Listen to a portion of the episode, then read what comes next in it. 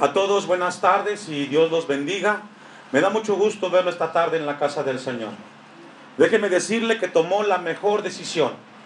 El mejor tiempo invertido es este, el cual agendamos para estar cerca de nuestro Hacedor y que Él ministre nuestras vidas. No se equivocó, está en el mejor lugar. Que Dios lo bendiga, pues esta tarde aquí en la casa del Señor. El tema de esta predicación, Dios y la irreverencia. Dios y la irreverencia. Si pudiéramos hacer un ejercicio en este momento, en el momento en el cual los israelitas en el monte Sinaí recibieron las, los diez mandamientos de parte de Dios a Moisés y de Moisés al pueblo, nos llegaría a entender el capítulo 5 de, de. Por eso le pedí que tuviera sus manos Éxodo 19.3. Vamos a hacer este ejercicio. Es un momento importante. Israel ha salido de Egipto. Y en un momento de esa salida, Dios le da los diez mandamientos a la nación de Israel. Llama a su siervo Moisés. Más de medio millón de judíos, hombres, mujeres, niños y ancianos, presencian este momento importante. Y dice el versículo 3, y Moisés subió a Dios y Jehová lo llamó desde el monte diciendo, así dirás a la casa de Jacob y anunciarás a los hijos de Israel, vosotros vistes lo que hice a los egipcios y cómo os tomé sobre alas de águila y os he traído a mí. Comienza Dios a mostrarle a, a Moisés cómo fue ese momento cuando Dios abre el mar rojo, pasa al pueblo de Israel en seco y cómo los egipcios quedan ahí en el mar y no logran pasar. El versículo 19 dice, entonces Jehová dijo a Moisés, he aquí yo vengo a ti en una nube espesa para que el pueblo oiga mientras yo hablo contigo. Este versículo nos habla de un momento en el cual Dios se acercaría al pueblo. La nube sería una señal de que la presencia de Dios estaba en ese momento. El pueblo tendría que escuchar a su Dios. Como esta tarde usted y yo estamos aquí esperando que Dios hable a nuestras vidas. Y así será, dice el texto 9. Yo vengo a ti en una nube espesa para que el pueblo oiga mientras yo hablo contigo. Y también dice, dice el texto, para que te crean para siempre. Y Moisés refirió las palabras del pueblo a Jehová. Estaba el pueblo entonces atento la presencia de Dios en el monte Sinaí, la nube representaría su presencia y comienza Dios a hablarle a la nación en ese momento. Dice el versículo 18, bueno, el 17, Éxodo 19, 17. Y Moisés sacó del pueblo, sacó del campamento, perdón, al pueblo para recibir a Dios. Y se detuvieron al pie del monte. ¿Puede imaginarse esa escena? 600 mil personas puestas de pie a la falda, a las faldas del monte Sinaí y comienza a haber un encuentro entre el Creador y el pueblo. Dios y su pueblo en ese momento, presenciando este instante. Versículo 20, y descendió Jehová sobre el monte, el, el 19, perdón, y el sonido de la bocina iba aumentando en extremo, y Moisés hablaba y Dios le respondía con voz tronante. 20. Y descendió Jehová sobre el monte Sinaí, sobre la cumbre del monte, y llamó Jehová a Moisés a la cumbre del monte, y Moisés subió. Y vemos cómo comienza esa comunicación entre Dios y el pueblo.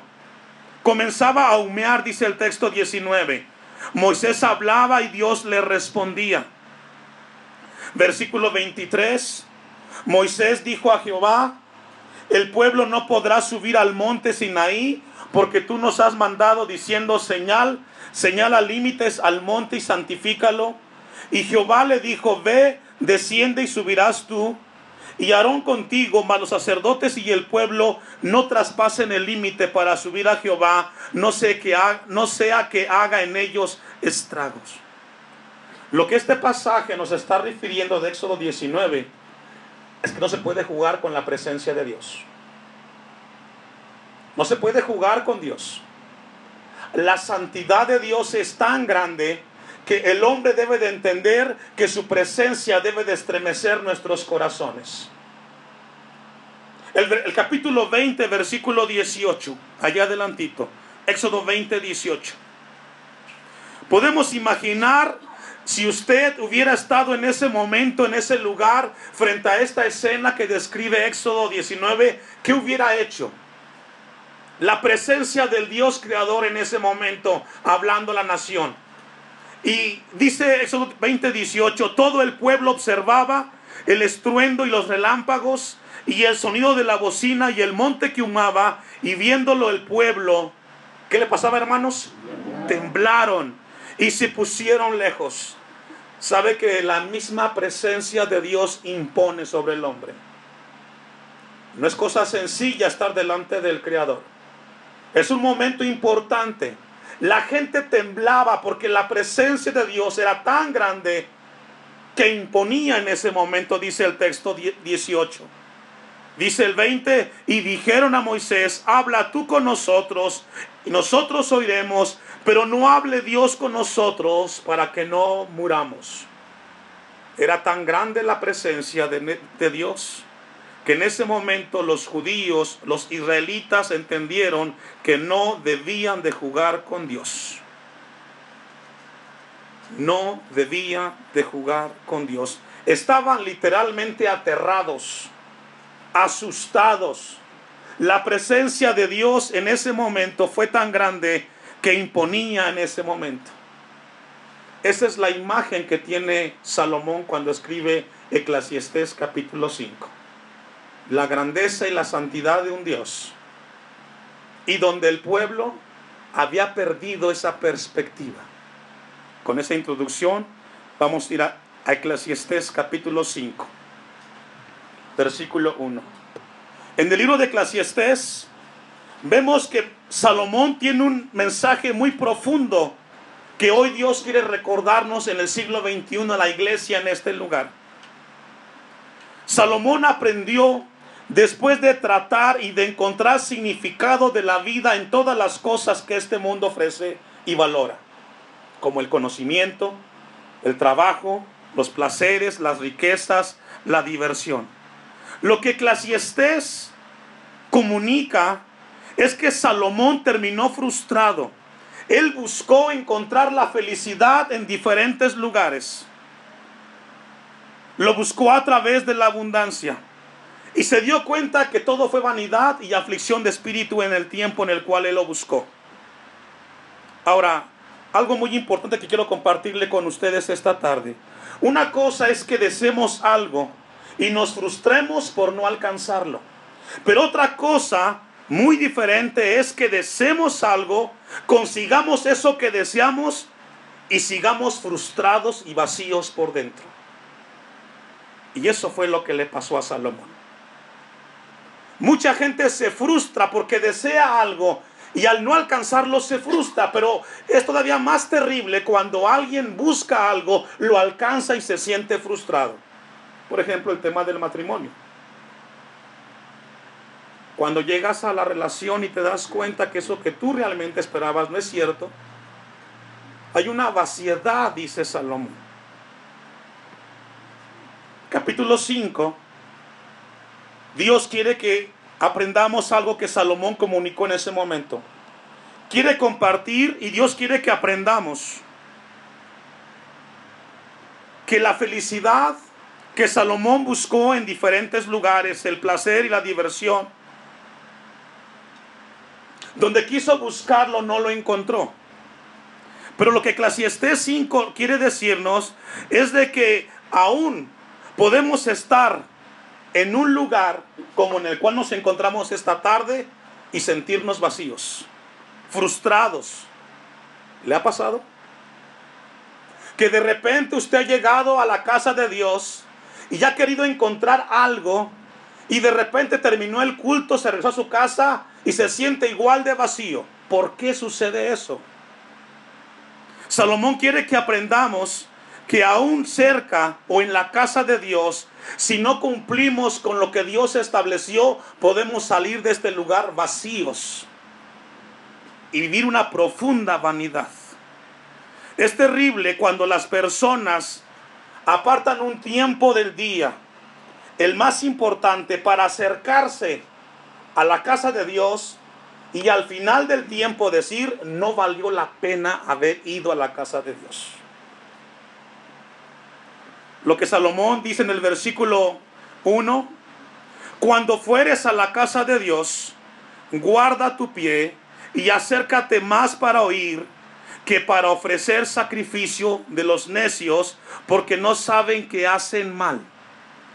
La pregunta que lo que se pregunta en este versículo es de que en el tiempo de Salomón la gente había perdido el sentido de asistir a la casa de Dios. Lo hacían por rutina. Llegaron a tal grado que estar en la casa de Dios llegó a producir un vacío dentro de la nación de Israel.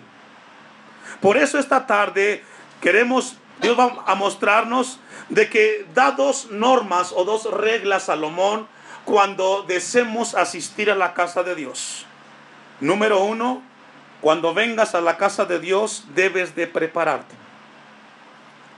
Debes de prepararte. Porque este lugar, por muy sencillo que sea, el Dios creador desciende para ministrar a aquellos que nos congregamos. Muchas de las veces en la cual nos encontramos en un lugar como este, muchos no están donde deben de estar. Se los ilustro. Hace un tiempo atrás, ahora con las redes sociales, salió un video que tiene muchas visitas donde va una señorita en un centro comercial con su celular escribiendo. Y lleva la mirada en el celular y va escribiendo, no se da cuenta por dónde va. Hasta que llega a la mitad, se encuentra con una fuente y se cae en la fuente porque no se dio cuenta dónde estaba. Y así le pasa a la gente en las iglesias. Puede que tu cuerpo esté aquí físicamente, pero quizás tu mente está en otro lugar. Otros se duermen. No venimos a un lugar del amigo del vecino. Nos acercamos a un lugar donde el Dios creador desciende para ministrar nuestras vidas y eso debe de producir temor en tu corazón. Muchas de las veces sales como entraste porque viniste para cumplir, pero no viniste para abrir tu corazón y que el Dios de la Biblia hable a tu vida. Éxodo capítulo 3, versículo 1.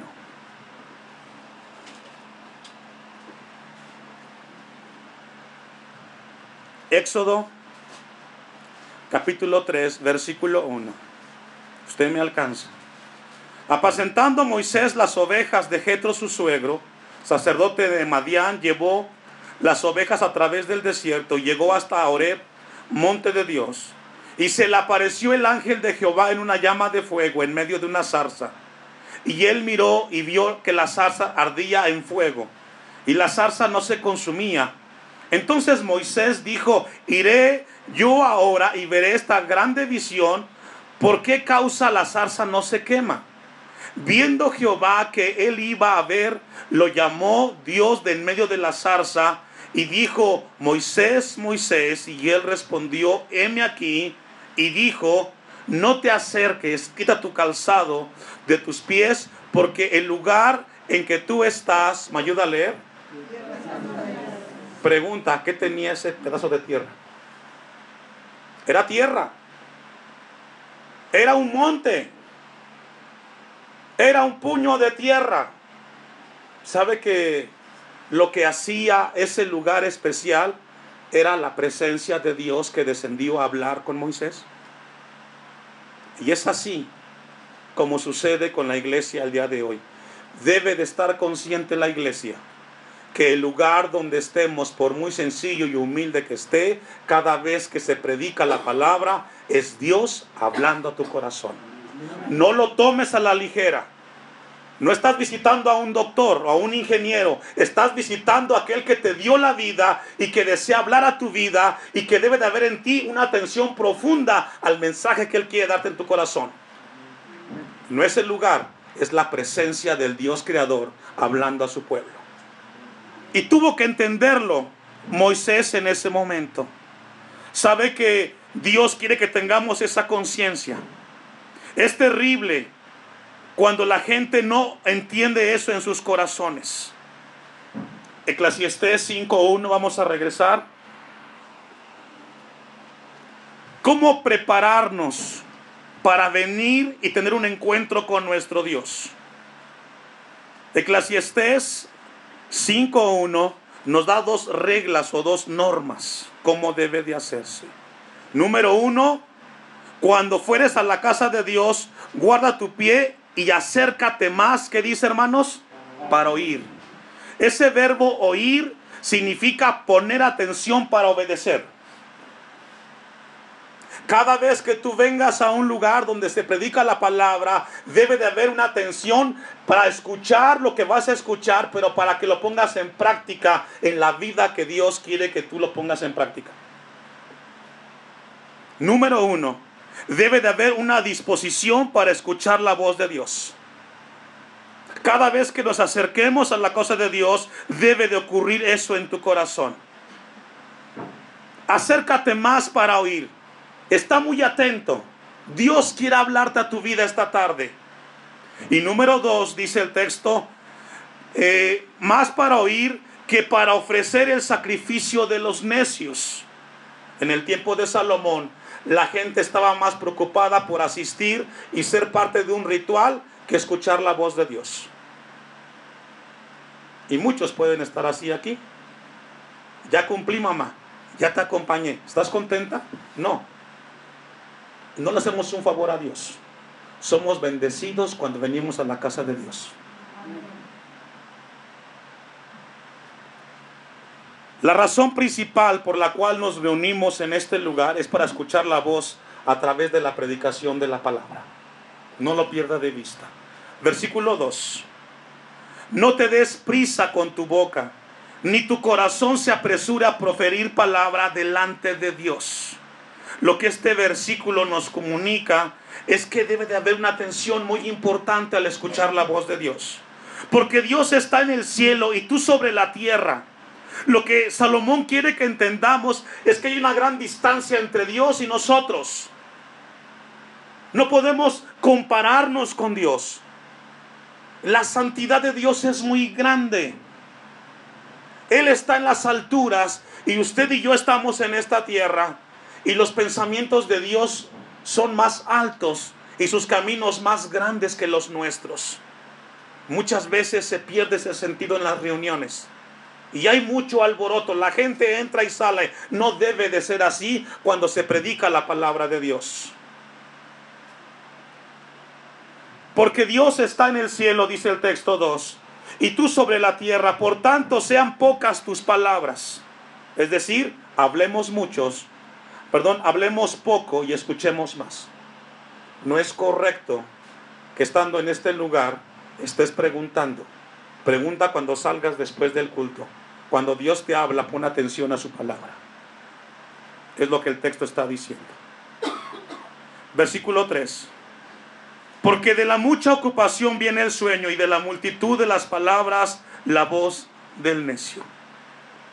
Lo que esto está diciendo es un refrán judío que debe, lo que dice el texto es que hay una relación muy grande entre el sueño y el trabajo.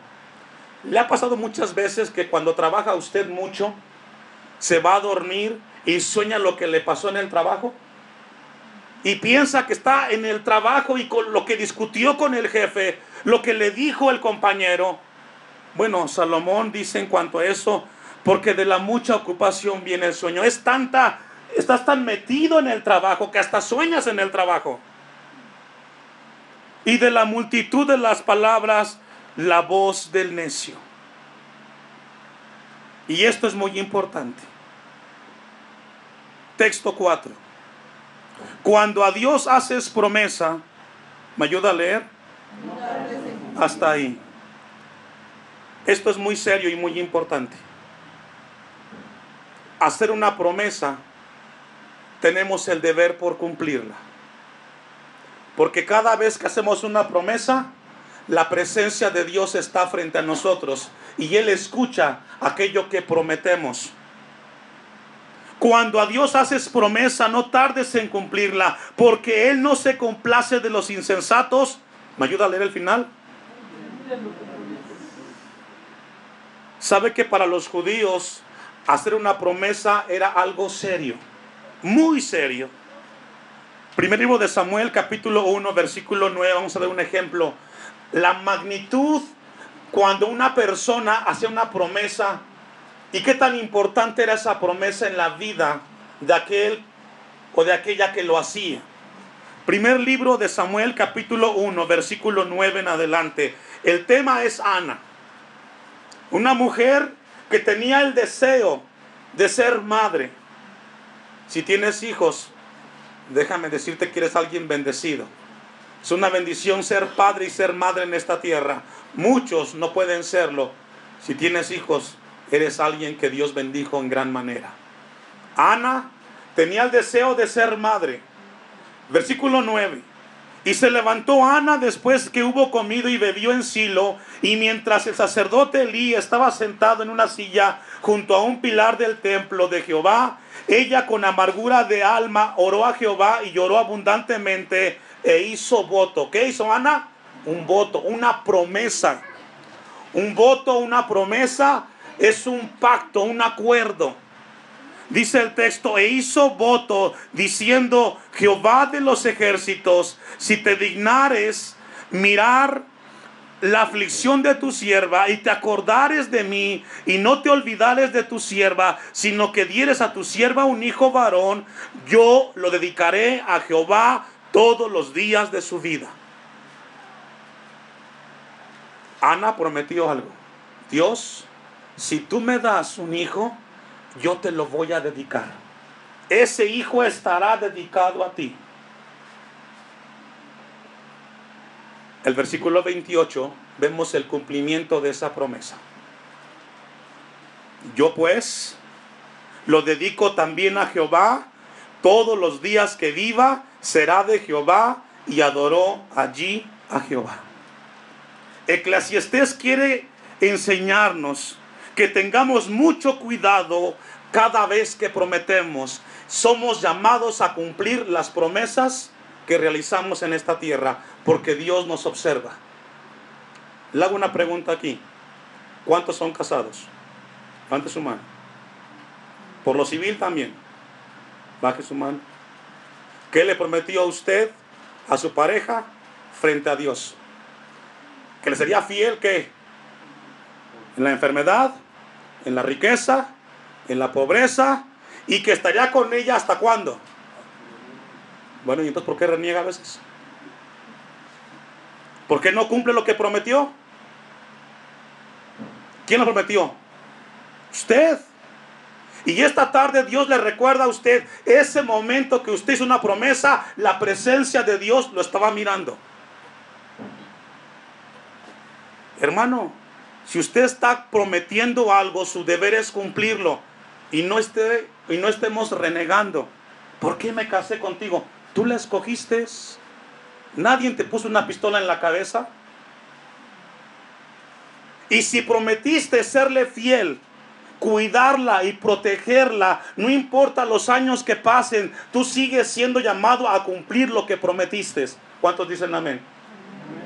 Así es. Ana no estaba jugando con Dios. ¿Cuántos de ustedes en algún momento dijeron, Señor, dame un lugar para asistir, para congregarme? Te prometo, Señor, que si yo encuentro un lugar, voy a hacerte fiel.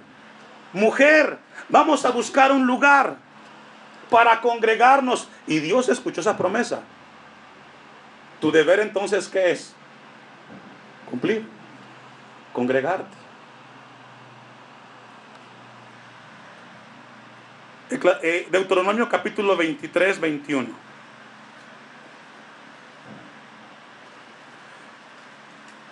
Deuteronomio 23, 21. Esto es muy serio, hermanos. Es más fácil o es muy fácil prometerte cumplir, ¿cierto? Deuteronomio 23, 21.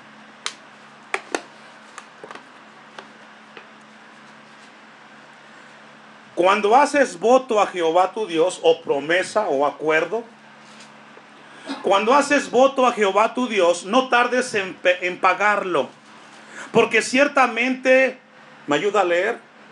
Lo demandará Jehová tu Dios de ti. Dios espera que sea su nombre de palabra. ¿Cuántos tienen palabra? ¿Sí? Aunque nos cuesta y aunque nos duela, lo que prometemos debemos de cumplirlo. Eso hace la diferencia entre un hijo de Dios y el que no lo es. La palabra debe de pesar. Por eso Dios te dice a ti, demandará de ti. Y sería, ¿me ayuda a leer? Aunque no se escuchó bien. Prometer y no cumplir es pecado. Así de sencillo. Prometer algo y no cumplirlo es un pecado. Y Dios nos habla a nosotros. Así de serio es Dios con nosotros. La vida cristiana no es un juego. No es por un tiempo. Versículo 22. Mas cuando te abstengas de prometer, no habrá en ti pecado. Es decir, ten mucho cuidado lo que vas a decir y cómo lo vas a decir. Mejor es que no prometas. Versículo 23. Pero lo que hubiere salido de tus labios lo guardarás y lo cumplirás. Pregunta quién lo va a hacer. ¿Usted o Dios? ¿Usted? Probablemente usted, cuando se casó con su esposa, con su esposo, deseaba ser madre. Igual que Ana y le dijo, Señor, en una oración, si me das un hijo, lo voy a dedicar a ti. Bueno, ahora que lo tienes, ¿qué tienes que hacer? Llévalo a la casa de Dios. No lo mandes, ven tú con él. Lo guardarás y lo cumplirás, conforme lo prometiste a Jehová tu Dios, pagando la ofrenda voluntaria que prometiste con tu boca. Hermanos, prometer es cosa seria, ¿eh? Es muy serio. Hay gente que se olvida. Dios no se olvida lo que cumpliste, lo que prometiste, perdón. Ah, es que yo lo dije en un momento que estaba molesto, estaba muy contento. No, no. Dios no toma a la ligera las palabras. Mucho cuidado. Ahora, es mucho más fácil hacer una promesa que cumplirla. Una pregunta, ¿cuántas veces hemos sido convictos de pecado? Porque muchas veces cantando podemos estar muy atentos o metidos en la alabanza y en nuestro pensamiento estamos haciendo algo diferente a lo que estamos cantando. Hay gente que está cantando con sus manos levantadas, pero está pensando en lo que debe y lo que tiene que hacer al salir del, del templo. No, si estamos aquí, hagámoslo con mucho cuidado. Versículo 6 de Eclesiastés 5. Vamos a ir avanzando.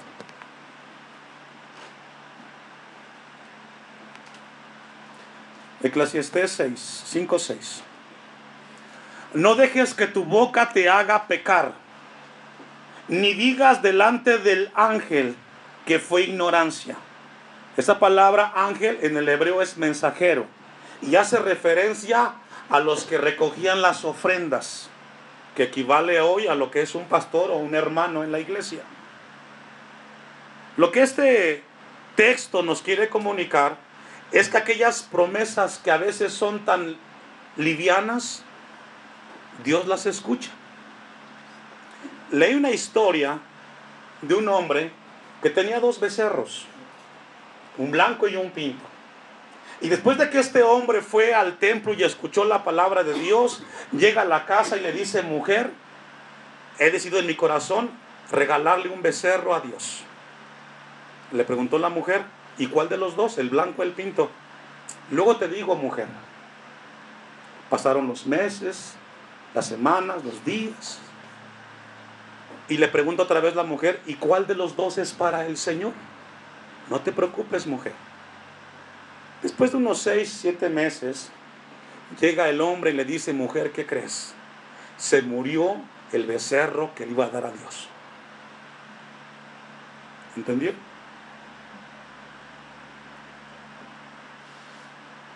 Hermano, es tan serio. Cuando vas a, a, prometerle a Dios, debes de cumplir. Guarda tus palabras, dice el texto 6. No dejes que tu boca te haga pecar, ni digas delante del ángel que fue ignorancia.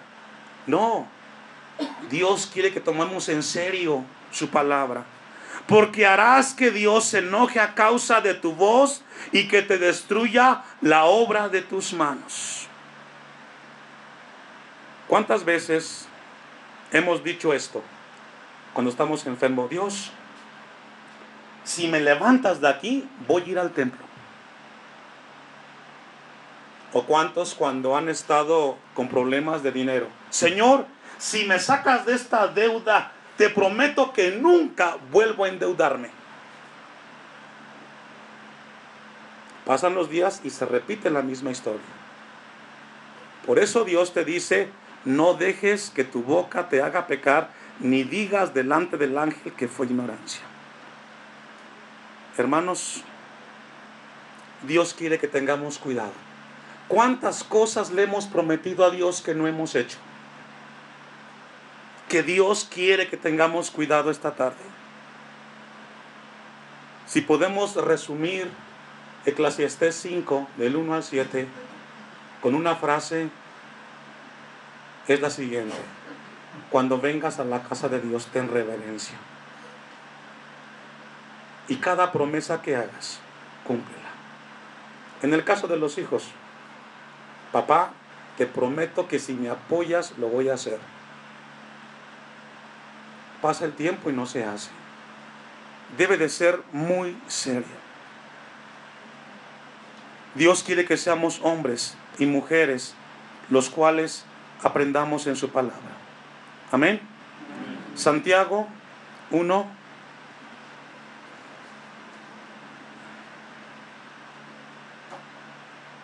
Versículo 19.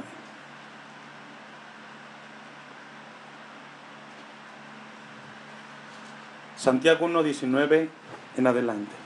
Usted me alcanza.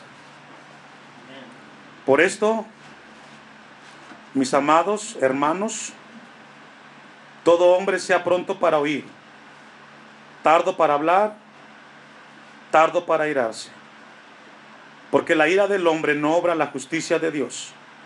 Por lo cual, desechando toda inmundicia y abundancia de malicia, recibid con mansedumbre la palabra implantada. Sé que esta tarde Dios habló a tu vida. A todos, Dios nos habló. Y Dios nos llama a tener mucho cuidado cuando estemos delante de su presencia. Dios quiere que conozcamos su grandeza, su santidad. Recibir la palabra con mansedumbre. No es con el otro, es contigo que Dios te está ministrando. Las promesas tienen que ser en serio. Cada vez que en tu mente pienses y digas, ¿por qué estoy con esta persona? Recuerda que tú prometiste algo delante de la presencia de Dios y tienes el deber de cumplir. Concluye el texto 21, la cual puede salvar vuestras almas.